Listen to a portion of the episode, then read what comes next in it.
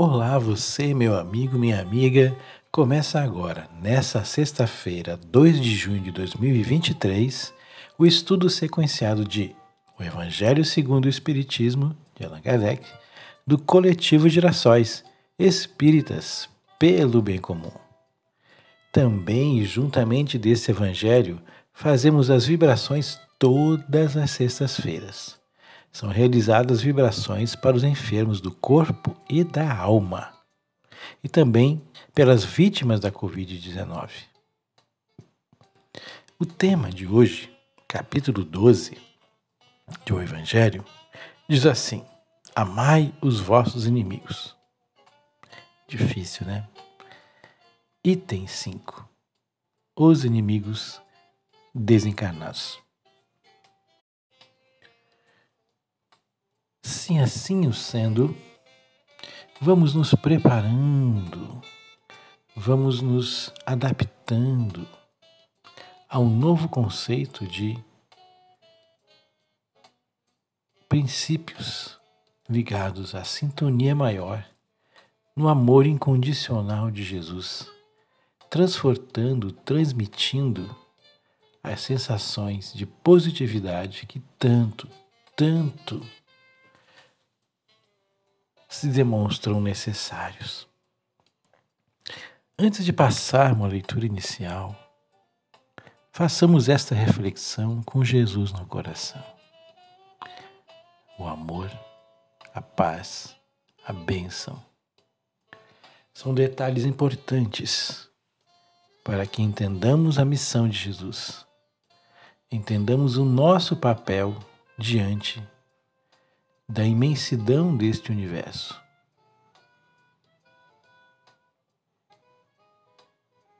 E assim, vamos seguir agora para a nossa abertura.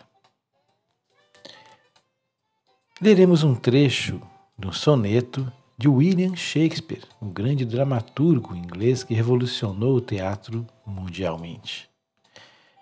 O soneto diz assim: Não não chame o meu amor de idolatria, nem de ídolo realce a quem eu amo, pois todo o meu cantar a um só se alia e de uma só maneira eu o proclamo.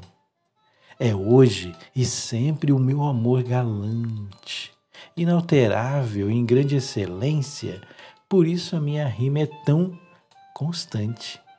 A uma só coisa exclui a diferença, beleza, bem, verdade Eis o que exprimo, beleza, bem e verdade, todo o acento. E em tal mudança está tudo, tudo que oprimo. Em um, três temas de amplo movimento, beleza, bem, verdade. Sós, outrora. Num mesmo ser, vivem juntos agora. William Shakespeare. E agora, devidamente sintonizados, voltados ao amor, ao perdão, Vamos ler o capítulo 12, item 5, os inimigos desencarnados. Ainda outros motivos tem o espírita para ser indulgente com seus inimigos. Sabe ele, primeiramente, que a maldade não é um estado permanente dos homens, que ela decorre de uma imperfeição temporária e que assim como a criança se corrige dos seus defeitos, o homem mau reconhecerá um dia os seus próprios erros e se tornará bom. Sabe também que a morte apenas o livra da presença material do seu inimigo. É, pois que este o pode perseguir com seu ódio mesmo depois de haver deixado a terra. Pausa. Muitas vezes não é o espírito desencarnado que procede a obsessão, e sim dele encarnado. Que aí teremos que negociar, ver as datas, horários, né? Para a gente pensar sobre tudo isso. Então, vamos agora continuar a leitura que estávamos fazendo por volta de entender esses objetivos. Assim, falando da indulgência dos inimigos, sobre a maldade que não é permanente, que ela decorre de uma imperfeição temporária, que a criança corrige dos seus defeitos, que o homem mal poderá ser bom. Sabe também que a morte é apenas o livro da presença material do seu inimigo, porque ele pode sim perseguir com seu ódio, né? mesmo depois de haver deixado a terra. Que assim a vingança que tome falha o seu objetivo, visto que, ao contrário, tem por efeito produzir maior irritação ainda, capaz de passar de uma existência a outra. Cabia então ao Espiritismo demonstrar por meio da experiência e da lei que rege as relações entre o mundo visível e o mundo invisível. Que a expressão extinguir o ódio com sangue é radicalmente falsa. Que a verdade é que o sangue alimenta o ódio, mesmo no além-túmulo.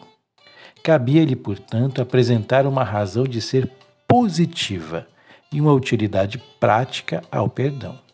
E é o preceito do Cristo. Amai, amai os vossos inimigos. Não há coração tão perverso que, mesmo a seu malgrado, não se mostre sensível ao bem e ao bom proceder. Mediante o bom procedimento, tira-se, pelo menos, todo pretexto às represálias, podendo-se até fazer de um inimigo um amigo, antes e depois de sua morte. Com o mau proceder, o homem irrita o seu inimigo, e que então se constitui instrumento de que a justiça de Deus se serve para punir aqueles que não perdoou. E assim, meus amigos, minhas amigas, vemos a importância do perdão, a importância de reconhecermos a necessidade de amar mesmo aquele mais distante, mais dificultoso, que às vezes nós também ou fomos assim ou ainda estamos clamamos pelo perdão, como outra passagem da, do Evangelho em que a pessoa devia, pediu perdão, se ajoelhou e assim que saiu do local, do ambiente, foi lá maltratar e humilhar aquele que o devia também. Mas esse amor não é do mesmo jeito que você ama o filho, a esposa, a mãe, o pai. É um amor fundamentado no respeito ao ser humano, na consciência de aquele estado de mental em que ele se encontra é apenas transitório, que em algum momento ele vai acordar para a vida, como se diz, e fazer do trabalho a força maior. É o que desejamos de coração. E assim encerramos mais um Evangelho do Coletivo Girassóis Espíritas pelo Bem Comum dessa sexta-feira, 2 de junho de 2023. Obrigado, que Deus abençoe a todos vocês.